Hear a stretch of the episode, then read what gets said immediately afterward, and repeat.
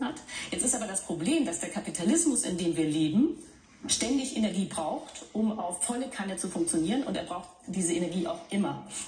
Wenn man aber feststellt, und das äh, glaube ich, äh, das zeige ich auch in dem Buch, warum das so ist, dass Ökoenergie knapp bleiben wird, dann heißt das in aller Härte, grünes Wachstum gibt es nicht, sondern worauf wir rauslaufen, ist grünes Schrumpfen.